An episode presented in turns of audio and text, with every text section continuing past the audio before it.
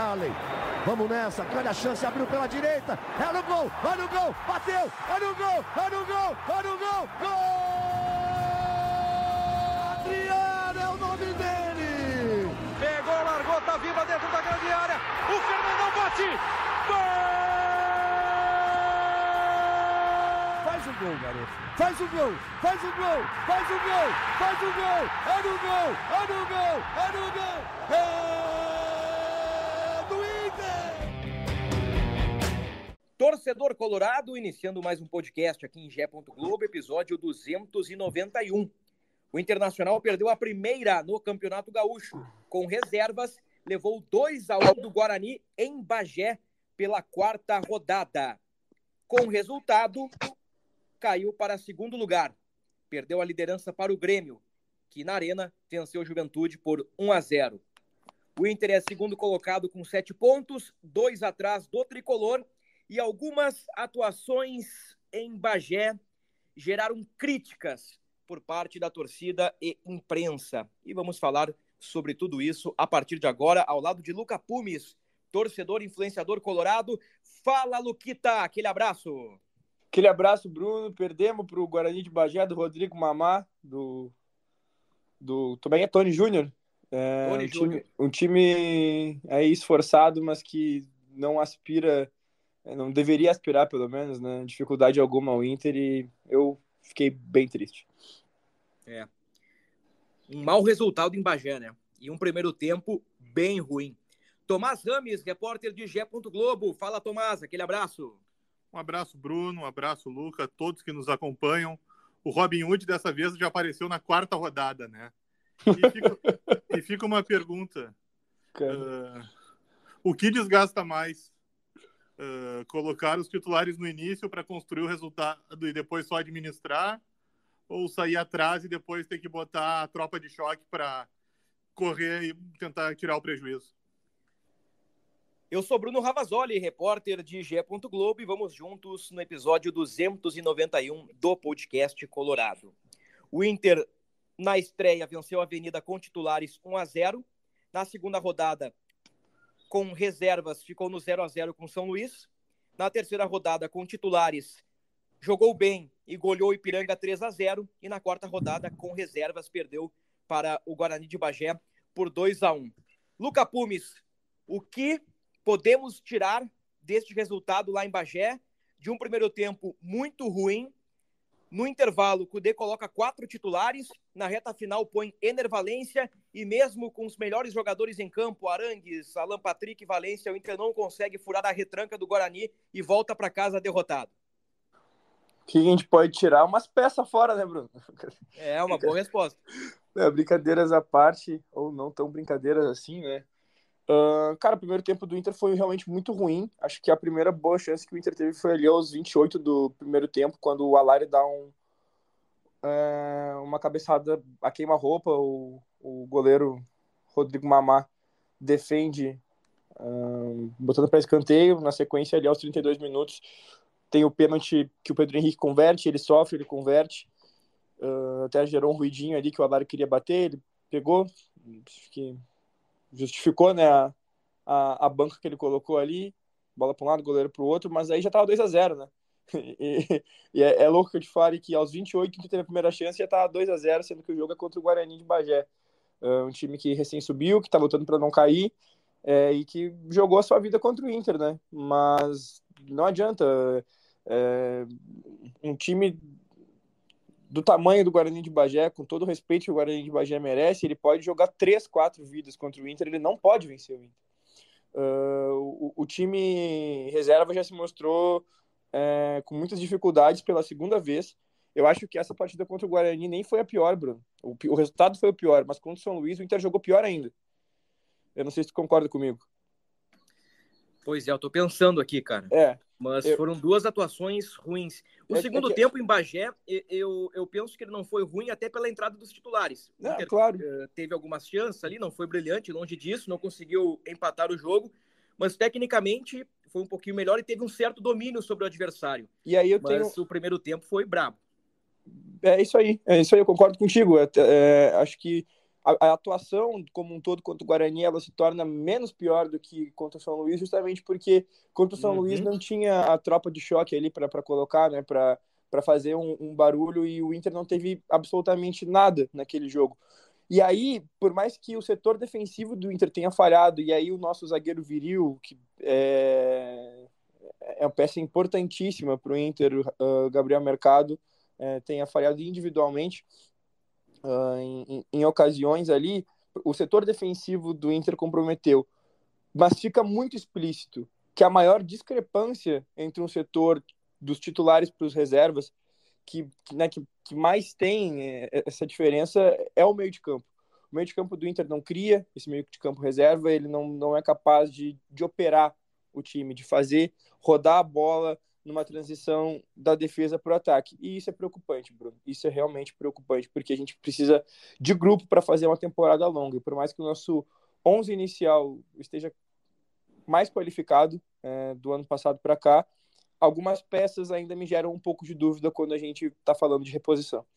Uhum. E vamos tocar nestas peças em seguidinha.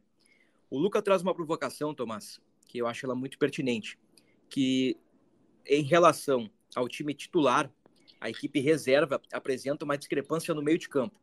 E aqui eu lembro da tua frase, Tomás. Johan não é Alan Patrick. Johan é Maurício. E eu acho que isso está cada vez mais nítido. Embora o Johan em algum momento possa ocupar aquela faixa do Alan Patrick, ele realmente é um pouquinho mais Maurício. Então vamos seguir a linha de raciocínio do Luca. O Johan é Maurício. Quem é Alan Patrick no time reserva? Quem é Wanderson no time reserva? Quem é Arangues no time reserva? Então, só nesse quarteto, a gente já vê que há realmente uma discrepância. Robert Renan vai ser ali uma terceira alternativa uh, ok, ou o Vitão, ou o Mercado, eu não sei qual será a dupla de zaga uh, que o Cudê uh, definirá para os jogos quentes da temporada, os primeiros jogos quentes, fim de fevereiro, Copa do Brasil, março, reta decisiva de Galchão, falta um lateral esquerdo, né? Faltam outras peças, mas de fato, né? Um meio-campo com Rômulo, Campanharo e, e, Gabriel Barros não criou absolutamente nada em Bagé. É, Bruno, foi complicado, né? Foi feio, na verdade, né? Eu já tinha dito contra o São Luís que o jogo tinha sido feio, aquele 0 a 0 uh, na quarta-feira em Bagé foi sub-ruim, né? Foi algo assim constrangedor o que o Inter fez. O, o Lucas citou bem ali que o Inter chutou a primeira bola aos 28, quando já estava 2 a 0 O início do jogo era assustador o que o Inter estava fazendo. A defesa falhava todo instante. Um buraco ali, era muito fácil entrar. Inclusive, no segundo tempo, o Inter também voltou a ceder espaço. Aí o Rômulo já tinha virado lateral direito e ele impede o Arias de entrar na área quando ele dá um carrinho, porque ia ser o terceiro gol. A defesa falhou muito ali, deu muito espaço. O meio-campo isso deixou bem claro, né? É evidente, talvez sejam as principais peças do Inter estejam nessa área e quando saem, eu até acho que o Bruno Henrique pode ser uma peça, uma alternativa ao Arangues, embora eu ache o Arangues o melhor jogador do Inter. E nesse caso, nesse início de ano, o Bruno Henrique é titular, né? Porque ele virou o central e o Arangues veio para trás, o que já deixa ainda mais explícita a diferença. E na frente também mesmo o Alário. Talvez o Alário eu veja que seja o que tenha uma, entre aspas, desculpa, porque como ele ficou muito tempo parado, tá sem embocadura, tá tentando voltar, né? E aí tá com azar também que a bola não entra. No fim do jogo até botou uma na trave, mas tá bem distante, assim. O que, as contratações pareciam que iam uh, equilibrar o grupo do Inter, mas ainda não aconteceu. É, é verdade, né? Uh, começamos o campeonato com uma expectativa lá em cima e o time titular entregou isso contra o Ipiranga, mas o time reserva não chegou nem perto, né? Pode ser também uma questão coletiva. Eu estava pensando ontem em casa, depois do jogo, já na madrugada de quinta-feira, se não seria interessante mudar um pouquinho a forma de jogar com esse time reserva, porque se tu não tem um Arangues, se tu não tem um Alan Patrick, se tu não tem o Wanderson, se tu não tem o Valência, talvez tu tenha que extrair o melhor das características de Rômulo, Campanharo, Gabriel Barros. Eu não sei se replicando o time reserva é a melhor solução. Mas assim, eh, tu fizeste uma provocação, Tomás, e eu já puxo novamente o Luca para essa conversa. A provocação é: é melhor começar com o time titular, construir o resultado e tirar os caras no intervalo, ou começa com os reservas, toma 2 a 0 e coloca os caras no segundo tempo para buscar o resultado? Eu entendo a lógica, mas eu penso o seguinte: no início de campeonato, e são apenas quatro jogos. O planejamento, no meu entendimento, está correto. O Cudê tem que colocar todo mundo para jogar. Ele está fazendo isso e aos poucos ele vai fazer análises. E aos poucos, com o desenrolar dos podcasts, nós também estamos fazendo algumas análises, senhor Luca Pumes, e estamos chegando a algumas conclusões. E estas análises, elas começaram no ano passado. E aí aquela brincadeira que o Luca fez. O que, que dá para tirar do jogo, Luca? Algumas peças, respondeu o perspicaz torcedor colorado. E eu acho que é exatamente por aí. Algumas peças estão comprovando que o prazo de validade no clube está expirando. Quero te ouvir um pouquinho sobre isso, Lucas, sobre essa provocação do Tomás e também já entrando em algumas peças, em algumas individualidades. É, eu, eu acho que as nossas visões elas são complementares é, dos três, por mais que a gente esteja falando é, coisas diferentes. De todo jeito, ainda dá para encaixar tudo, porque vamos lá, o Tomás ele é muito feliz quando ele fala que quando ele provoca se não é mais fácil tu colocar o time titular para é, para construir e depois administrar. É, o que, que cansa mais? É, é, é uma visão que, que dá para se ter, mas se dá, dá para se ter a partir de agora. Tipo, agora que a gente já viu o que aconteceu, porque, querendo ou não, tu olha aquele, aquele, aquele 11 inicial do Inter do jogo contra o Guarani e tu pensa, esse grupo aqui, esse time aqui, não é capaz de ganhar do Guarani, tu é maluco. É, tu olha para aquilo ali, tu fala assim, não, não, para essa partida dá. Porque por mais que algumas peças ali apresentem limitações desde o ano passado, um, a gente não viu todo mundo com uma pré-temporada bem feitinha, com um entrosamento é, um pouco mais uh, para frente, mais elaborado, enfim, com mais entrosamento, né? A gente não não tem como ser definitivo com todo mundo. Se não é a hora agora de testar, quando que vai ser? Então, a partir do momento que a, a gente entrega para o jogador a oportunidade, o campo não mente. Ele vai saber é, o que fazer com a oportunidade ou não. E aí, quem está ali ganhando muito bem para entender as, as nuances do jogo, vai conseguir diagnosticar se pode servir, se não pode servir, o que pode melhorar, o que não pode melhorar, se reforçando a parte física é, funciona para outra função, se dando uma outra noção tática pode melhorar na função que já exerce, enfim, é, é, muita coisa, mas só existe depois da experimentação. Eu vi muita gente falando, ah, não existe experimentação de jogador de 30 anos. Como que não? Como que não existe experimentação de jogadores de 30 anos? É... Ah, não, você vai experimentar, bota os guris. Tá, para os guris é, fazerem meia dúzia de partida ali e a gente falar que a nossa base não revela ninguém. É, mas não é. tem guri, né? Começa é, por aí. E aí é que tá. Todo jogador precisa de experimentação para um modelo de jogo, para saber se ele vai render mais com tal companheiro do lado, é, se é um ativo do clube, se um jogador é patrimônio do clube, o clube não pode simplesmente se livrar. E aí ontem eu fiz um, um tweet justamente falando sobre isso, que o Inter tinha um jogador na minha concepção, é, fora os meninos que precisavam sair para para ganhar experiência, o Inter tinha um jogador que claramente destoava do resto do grupo, que era o Jean Dias. Esse jogador, o Inter botou para rodar. É, era óbvio que o Inter não ia ficar com o Jean Dias para 2024. Mas todos os outros, ou o Inter precisa saber como aproveitar dentro do grupo, ou precisa utilizar como moeda de troca. Uhum. E o uhum. jogador precisa estar minimamente rodando para que os outros clubes possam ver ele como uma moeda de troca, ainda que a gente esteja é, no meio de uma janela de transferência. Para mim, isso é muito básico. A gente está falando aqui, para mim, uma obviedade que às vezes as pessoas, eu acredito que elas não, não enxerguem, porque uh, por mais que o Campanharo, que foi um jogador que foi muito visado nas redes ontem, é, seja uh, um, um, atleta que nos rendeu ali, sei lá, boas participações só nos primeiros jogos que a gente falou aqui, que, o, que depois do Rufi Rufi ele foi o primeiro que conseguiu é, desempenhar aquela função de cinco é, com dignidade, vamos dizer assim, e depois ele acabou, de, ele acabou decaindo. Uh, por mais que ele não tenha boas atuações há bastante tempo, ainda assim ele não está na prateleira do que era o G Dias, por exemplo. Campanharo é um jogador que passou pela Fiorentina, rodou a Europa, uh, já teve em, em, clubes de média expressão uh, no Brasil. O Campanharo não é o que era o G Dias. O Inter não pode simplesmente se livrar do, G, do Campanharo como, como fez com o G Dias. É um patrimônio do clube e a gente precisa saber trabalhar com o patrimônio do clube. E desculpa, se não é contra o Guarani de Bagé, na quarta rodada do Gauchão que a gente vai tentar fazer isso, eu não sei quando é que vai ser. É. Eu, eu, eu repito, assim, eu, eu penso que o planejamento está certo. Titulares no Beira Rio e reservas fora. Todos jogam, todos têm oportunidade, com exceção do Gabriel Rufi Rufi, né? Que eh, eu acho que é um capítulo à parte, né? Que a gente pode conversar sobre. Já tínhamos conversado no último podcast e, e eu alertei, olha, penso que vai jogar o Rufi. Porque se o Cudê disse que vai testar todo mundo, ele vai botar o Rufi e o Luca para jogarem. E, e, nem Luca e nem Rufi Rufi jogaram, né? Então, assim, me parecem duas cartas fora do baralho. Mas eu, o Luca tem razão, o Luca Pumes agora no caso, né? E se não colocar os caras para jogar, vai colocar quando?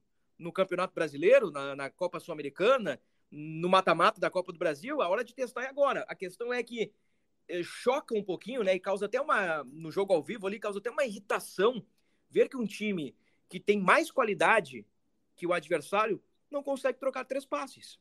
Não consegue. Ah, mas o gramado é difícil. É, mas assim, ó, os caras têm que se adaptar. É difícil, é calor, a viagem é longa e tudo mais, existem essas dificuldades. Mas a gente esperava um, algo um pouquinho melhor do Inter, né? E essa é a análise uh, do jogo. Analisando todo o contexto, que eu acho que é muito importante, acho que são duas análises diferentes, Tomás. Uma análise é o início do campeonato. Quatro jogos em 12 dias, viagem, desgaste, ritmo de jogo, desentrosamento, aquela história toda. Eu penso que ainda é possível dar descontos.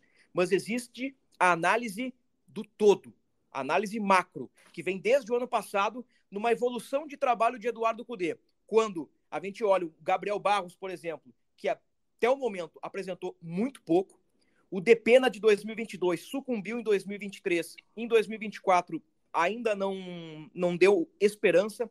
O Pedro Henrique fez um gol de pênalti, mas também não deu muita esperança até agora. Então, eu citei aqui três nomes, poderia citar outros, como Luiz Adriano, por exemplo, que no macro, com o passar do tempo, eles estão provando, não só para a imprensa, não para este podcast, mas principalmente para Eduardo Cudê, que lá na frente eles não podem ser peças confiáveis para o Inter voltar a conquistar títulos. Uh, eu entendo do seu lado, Bruno. Eu só acho que uh, a questão do, do Cudê ter que são confiáveis ou não. Só que, uh, vamos lá, o Depena teve um 23 bem complicado e nós sabemos também os motivos uh, particulares que atrapalharam. Uh, então, logicamente, a torcida não não está muito preocupada com isso, embora ela respeite, né? Quando sabe, nem, nem, toda empresa, nem toda a torcida sabe já dos problemas. Mas igual ela já fica incomodada. E aí o Cudê insiste em botar no time reserva o Depena de lateral esquerdo, que não é a posição dele. Ou seja, a lógica é que ele jogue ainda menos do que na posição onde ele rende mais. Perfeito. Então isso aí já deixa ele ainda mais exato. Então acho que a avaliação dele já fica comprometida, entendeu? Você citou o Gabriel. Nesse período de avaliação não dá para ver uma vez o Gabriel tá parecendo o 2020 com o Moledo, né? Que era que entrou o Fux, aí quando sai o Fux, ah, bom, agora o Moledo vai voltar a ser o parceiro do Cuesta. Não, foi o Zé Gabriel. Então, nós também estamos vendo algumas situações. Então, não sei também. Acho que também o Cudê também precisa uh, mostrar mais, né?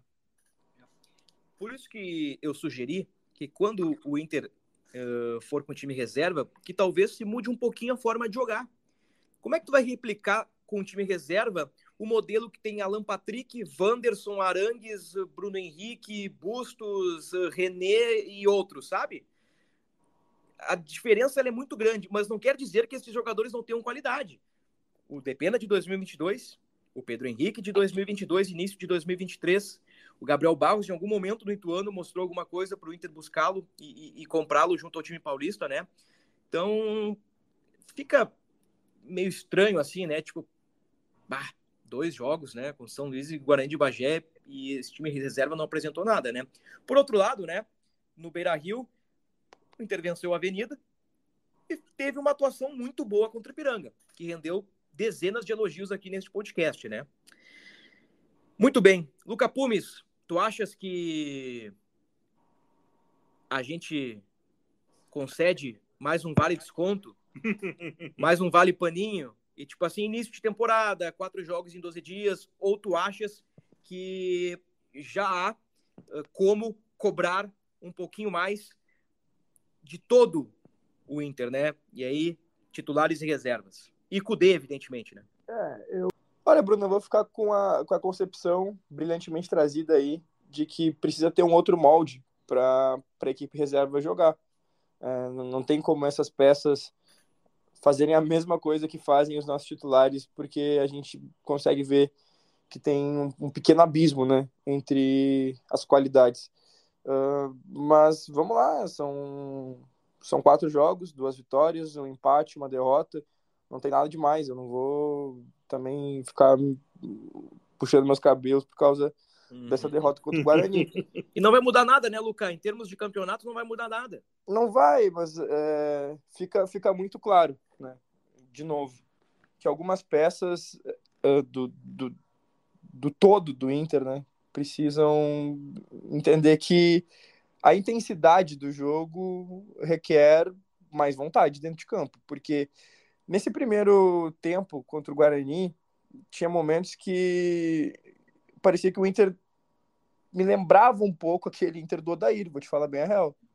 Uh, todo atrás, mal saía pro, pro, pro ataque, e a gente sabe que essa não é a marca do time do Eduardo Cudê, que não é o que pede Eduardo Cudê em campo. Então, foi meio, foi meio constrangedor, assim, até porque a gente não tá falando.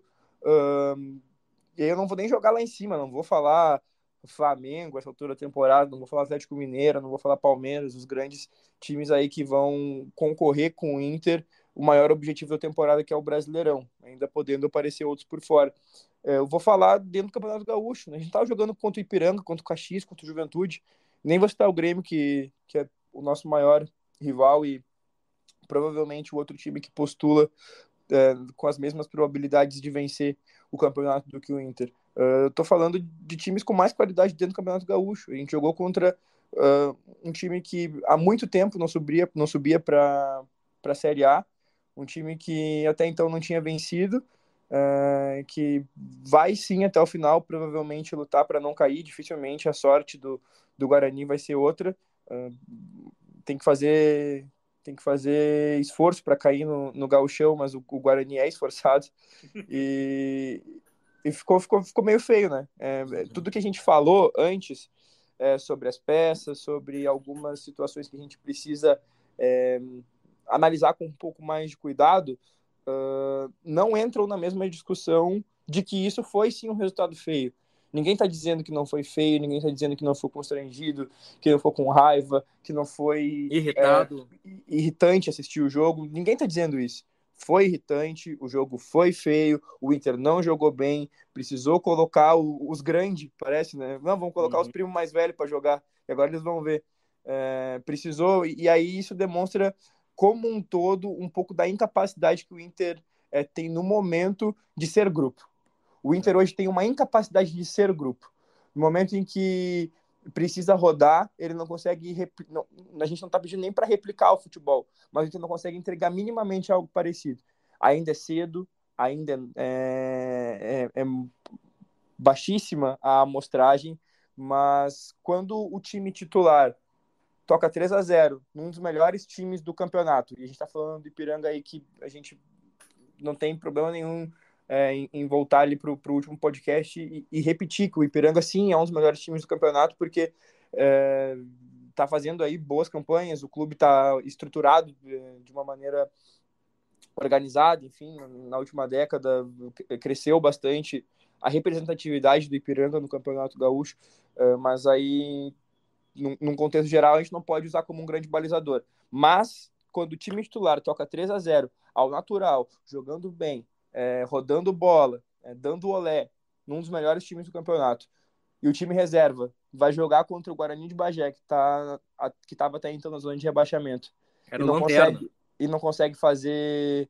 é, um golzinho, né? É, antes de tomar dois, e, enfim, é, necessita de um pênalti ali, que é a circunstância do jogo, mas se não fosse o pênalti, provavelmente o Inter não teria conseguido furar uh, a retranca do, do Guarani de Bagé, a gente está tá demonstrando uma incapacidade de rodar o grupo. É. é. Mas é isso, né? Acho que é importante sempre uh, separar as análises, né? Isso é evidentemente no meu ponto de vista, né? Eu não falo pelo Tomás nem pelo Luca, que tem análise do jogo, né? Análise do recorte do jogo, recorte desses quatro jogos do campeonato.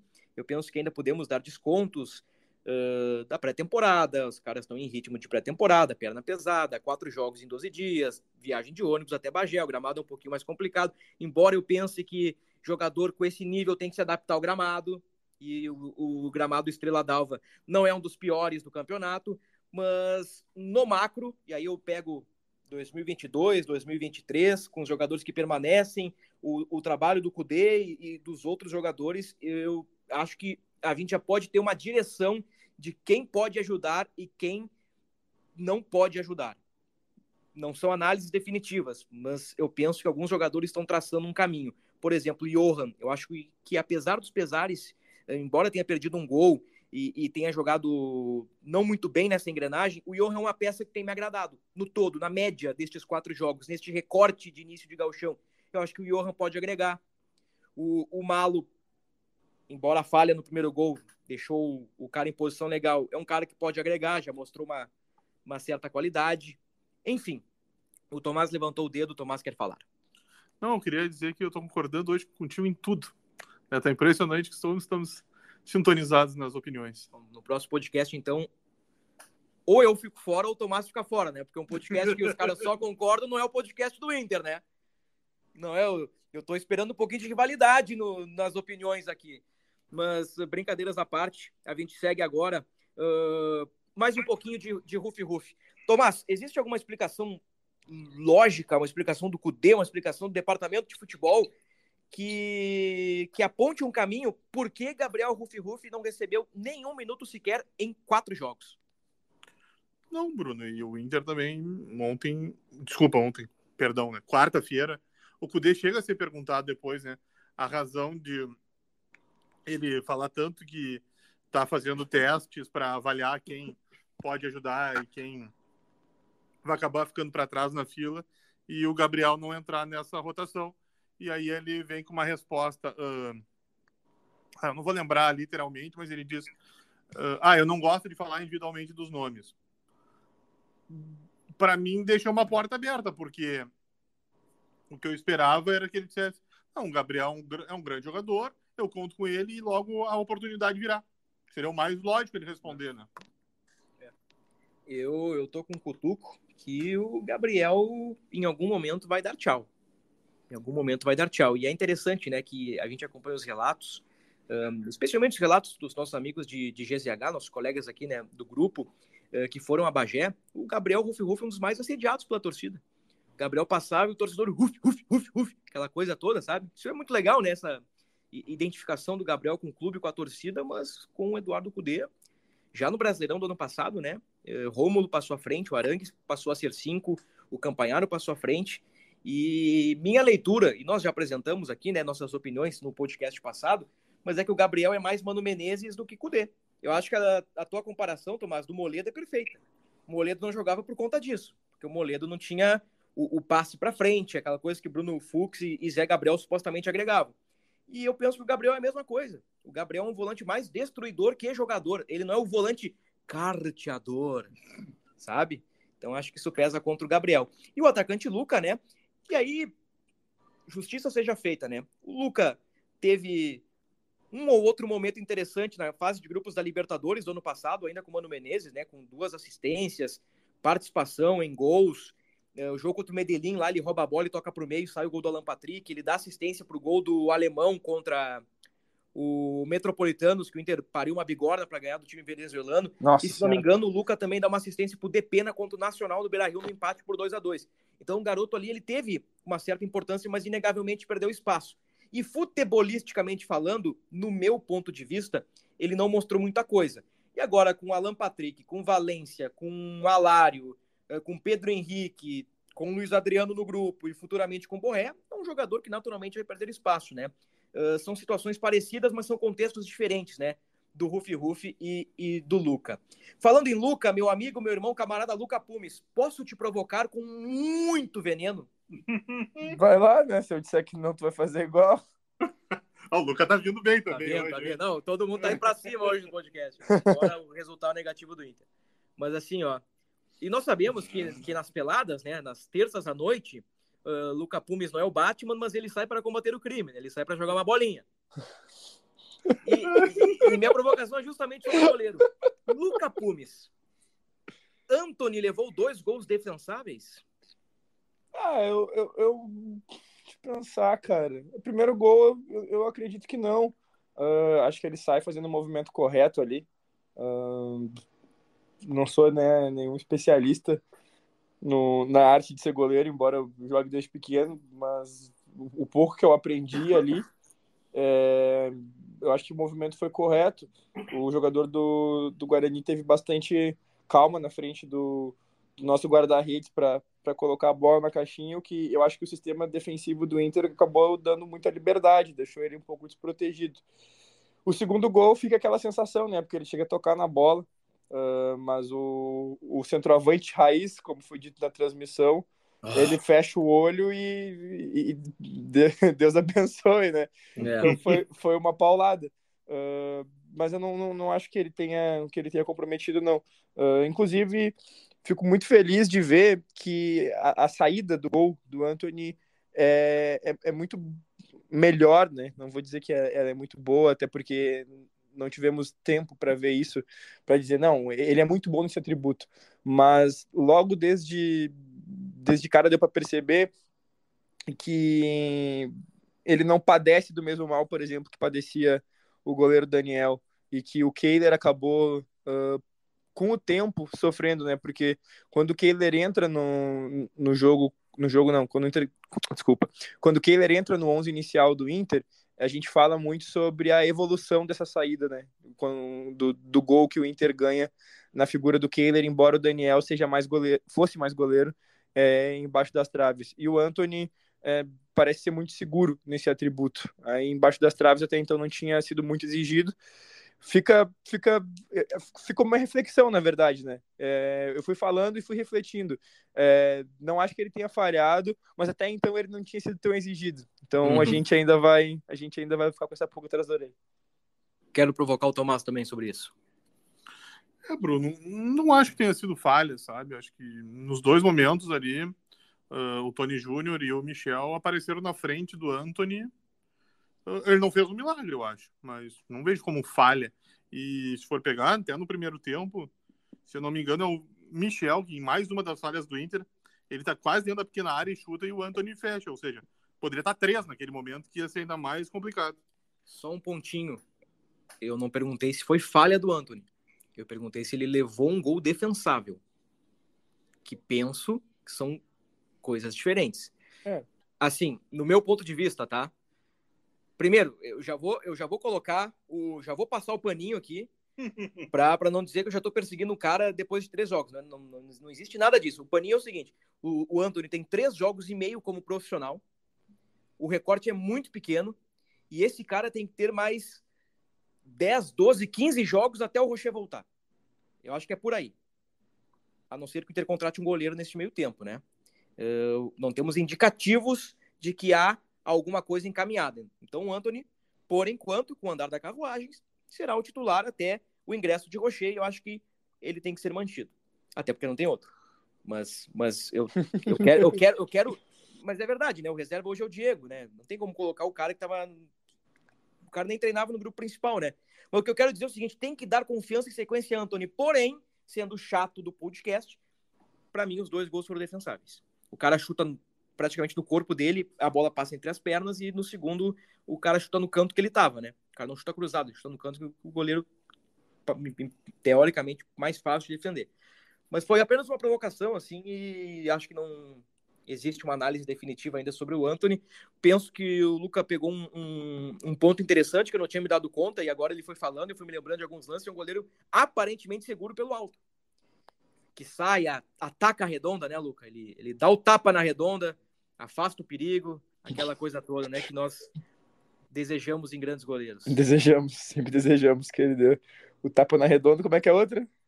Uh, nem sei, eu falo tanta bobagem que eu me perco é, às vezes. Foi. Mas assim, uh, mais uma sobre o Anthony, uh, ah, para fechar, eu senti ele também bastante seguro na questão do organizar a defesa, né? Posicionar ali, é, não, não se omitia de, de falar.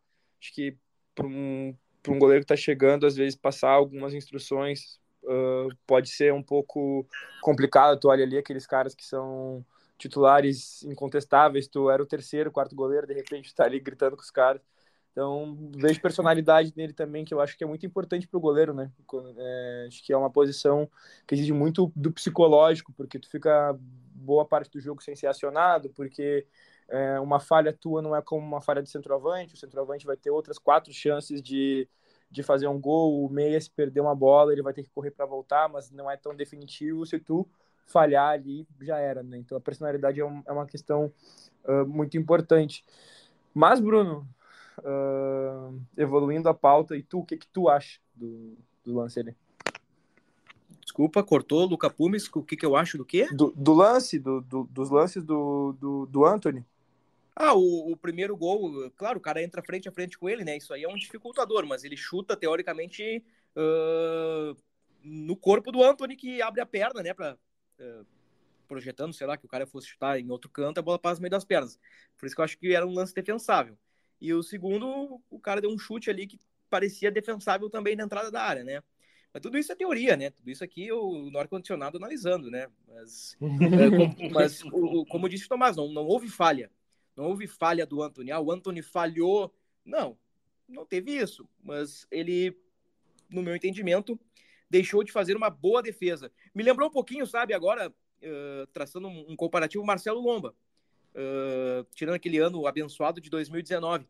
O Lomba, ele não tomava frango, não falhava miseravelmente, eh, na, na sua grande maioria das vezes, né? A gente pode pegar aqui como talvez uma exceção, um fato isolado, aquela falha contra o esporte nas rodadas finais Brasileirão de 2020, né? Que a bola sai eh, ou não sai e fica aquela confusão ali, a bola fica viva, o esporte faz o gol e ganha do Inter no Beira-Rio. O lobby contra o River também que ele toma, né? É, tem o lobby contra o River, mas assim, se, se formos analisar como um todo, o Lomba não cometia muitas falhas e não tomava frangos, mas ele também não defendia, ele não fazia o milagre. Eu acho que o Lomba, ele tomava muito gol parecido, né? É, aquela bola no canto ali esquerdo, que o principalmente no Grenal, né, que o ponteiro do Grêmio limpava para dentro, cortava e estava no canto, a bola sempre entrava. Né? E o, o Kehler também tomou muitos gols parecidos, né? Eu acho que isso acaba ficando marcado. Por exemplo, o Daniel teve um, um, um, um início avassalador justamente porque ele, ele fazia os milagres. Tanto que eu cheguei a dizer nesse podcast, surge um, não sei se se eu já participava desse podcast ou foi em outro espaço que eu disse isso, mas eu, eu cheguei a dizer a frase: surge um grande goleiro no Internacional. Acho que foi na, na outra emissora que eu trabalhava. Surge um grande goleiro no Internacional. Porque eu estava abismado com a capacidade de fazer milagres e defesas difíceis do goleiro Daniel. Quando ele surge. Ah, tu trabalhou em outra emissora, é? Safado. Trabalhei. Trabalhei, sou... Tu tem, não tem vergonha de falar isso aqui que magoava sentimentos? Não, cara, não, não. As minhas experiências anteriores uh, sustentam o Bruno Ravazoli de hoje aqui nesses microfones. Muito bem, vamos adiante. O Antônio era só uma provocação e a gente acabou espichando, acabou estendendo o assunto. Uh... É, só, só, sobre Marcelo Lomba, que eu não tenho como não dizer, não utilizar a expressão. TBT de, de Marcelo Lomba, bora lá. Golpe de vista. Bah, era muito golpe de vista. Ele dava muito golpe de vista, cara. E, e, e o goleiro, no nível que ele tá, ele precisa ir em todas se não em todas, na maioria. E o Marcelo Lombo não ia às vezes, ele contava muito com a sorte às vezes. E aí eu volto naquele jogo contra o Flamengo lá no, no, no primeiro turno do Campeonato Brasileiro que a gente poderia ter é, quebrado o ciclo, uh, que os dois gols ele acaba ficando no meio do caminho. O cabeceio do Everton Ribeiro, que não sei qual é a altura dele, mas ele é bem pequenininho. E o chute de fora da área rasteira do Pedro. Ah, bah, o Pedro, nossa, que baita centroavante é, bate muito bem na bola, mas não justifica o cara ficar cocado vendo a bola entrar no cantinho, sendo que a bola veio de longe. Enfim, é, Marcelo Lomba é, me irritava profundamente. Muito bem. Rocher, alguma novidade? Corre no gramado, né? O que não deixa de ser uma evolução, mas ainda segue sem prazo ficar à disposição do poder, né? E como o Inter tá com cuidado para não uh, complicar de novo o, o, a região, uh, calma. Se eu conheço a aldeia, o Inter vai preparar o Rocher para a Copa do Brasil, aliás, né? O Inter conheceu seu adversário, o Asa de Arapiraca. A asa de Arapiraca estará no caminho do Inter, né? Tomás abriu um sorriso aqui, eu já até sei porquê, né? Já até sei porquê. Não confundir o asa de Arapiraca, por favor, gente. Não confundir. Mas é isso. É o adversário do Inter, jogo fora de casa. O Inter joga pelo empate, né? E, assim, leitura, tá? O Inter vai preparar o Rocher para a Copa do Brasil e para dias depois enfrentar o clássico Grenal. Copa do Brasil é antes do Grenal, né? É, ainda não está definido. Pode ser ou antes ou na, ou na sequência. Pode ser o pré-Grenal, pode ser o pós-Grenal. É, então eu, eu, eu, penso que ele vai preparar o Rocher para o período. Pro período. Acho que o Anthony ganha sequência até lá, ganha experiência até lá. E acho que, repito, tem que uh, ter essa sequência, tem que ter a confiança da torcida, tem que ter a confiança do treinador para o Rocher pegar a vaga na hora certa. Muito bem, sábado o Inter pega o Caxias 4 e meia no Beira Rio. Vamos lá, me ajuda, Tomás. Anthony, Bustos, Vitão, Mercado e René. Arangues, como é que é? Charles. Johan, Bruno Henrique, Wanderson, Alan Patrick e Valência. Exatamente. Essa é a barca, né? Com o Alário entrando no segundo tempo no lugar de alguém. É bem por aí. Provavelmente do Johan. Provavelmente do Johan. Aí ele recua Alan Patrick, ele Kudê recua Alan Patrick de novo para linha de meias. Aí faz Alário e Ener Valência. Vou dizer para vocês, o gol do Alário é questão de tempo. O Alário já flertou com um gol no Beira-Rio contra o Ipiranga, o cara tirou em cima da linha. Contra o Guarani de Bagé, ele exigiu uma grande defesa do goleiro, depois colocou uma bola na trave. É aquela questão assim, tá, tá um pouquinho enferrujado ainda, mas tá, tá melhorando. E penso eu que o gol é questão de tempo. E o Alário, Bruno, nós já falamos aqui mil vezes, o Alário tem que jogar. Ele precisa, ele precisa ritmo. Então, ele, ele só vai pegar ritmo jogando. Então, o Alário tem que botar sempre quando puder. Muito bem. Muito bem, muito bem, muito bem. Thomas Rames, o reencontro do Inter com o Algoz Caxias. Hum. Quatro e meia do sábado no Beira Rio. Coincidentemente, uh, o primeiro jogo que o Beira Rio estará aberto a todos, né? É verdade.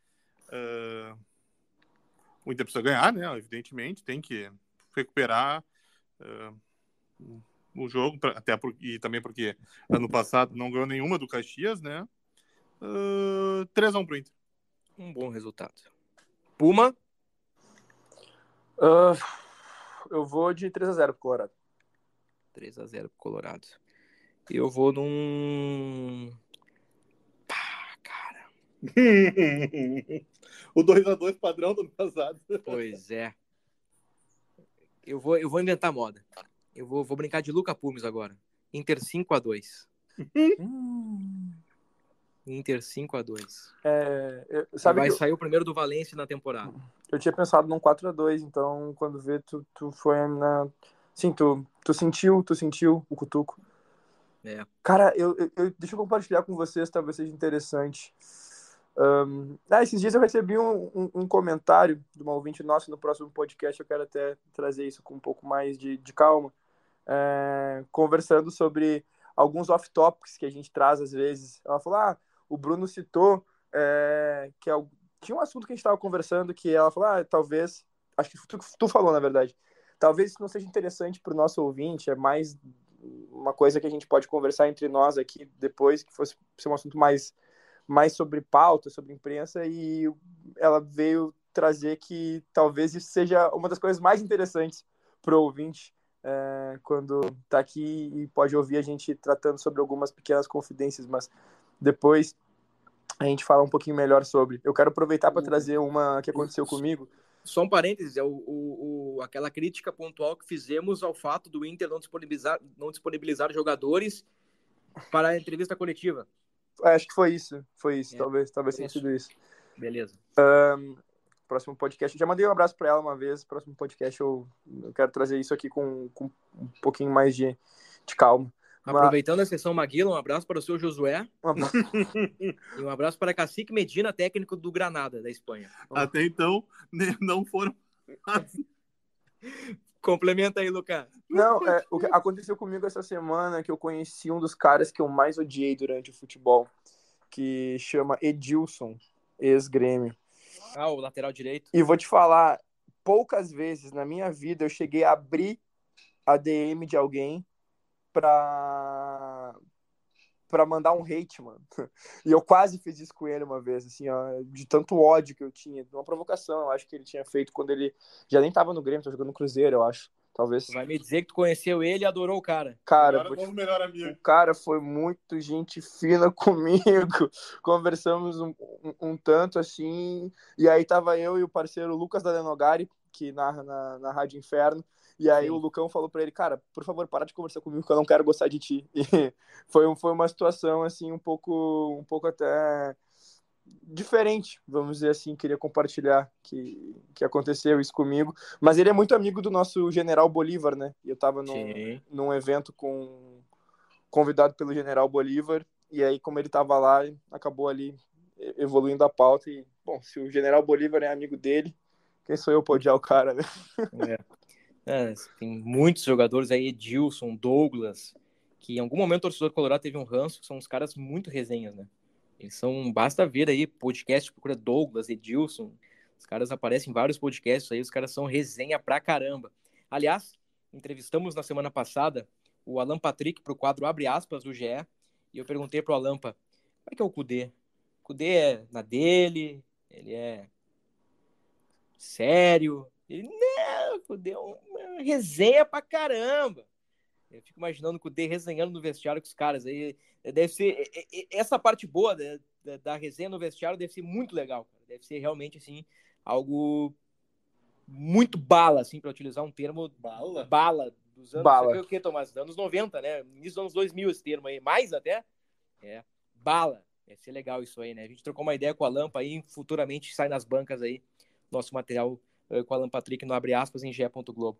Muito bem, já estouramos o tempo aqui. Luca Pumes, Tomás Rames, algo a acrescentar ou calem-se até o próximo podcast? calado. Veremos como o Inter né, reage no final de semana e se o time titular confirma mesmo né, a qualidade que apresentou diante do Ipiranga. Eu acho que vai confirmar, viu? O time titular do Inter aí não tem. Não tem pra. Bom, 2 a 0 Caxias, aí eu, minha, aí eu queimo minha língua, né? Mas assim, o time titular do Inter, com, com a bola que tem, é difícil perder ponto no Beira Rio para time do interior, mas pode acontecer, né?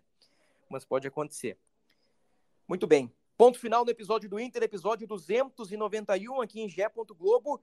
Voltamos na próxima semana. No início da próxima semana, depois de Inter e Caxias, que se enfrentam no sábado, quatro e meia da tarde, no Beira Rio. Quero mais de 30 mil no Beira Rio, hein? Quero mais de 30 mil. É o primeiro jogo com um estádio aberto para todos os públicos. É o time titular. É o time que pretende ser campeão brasileiro. Então, atrativos não faltarão. Até a próxima.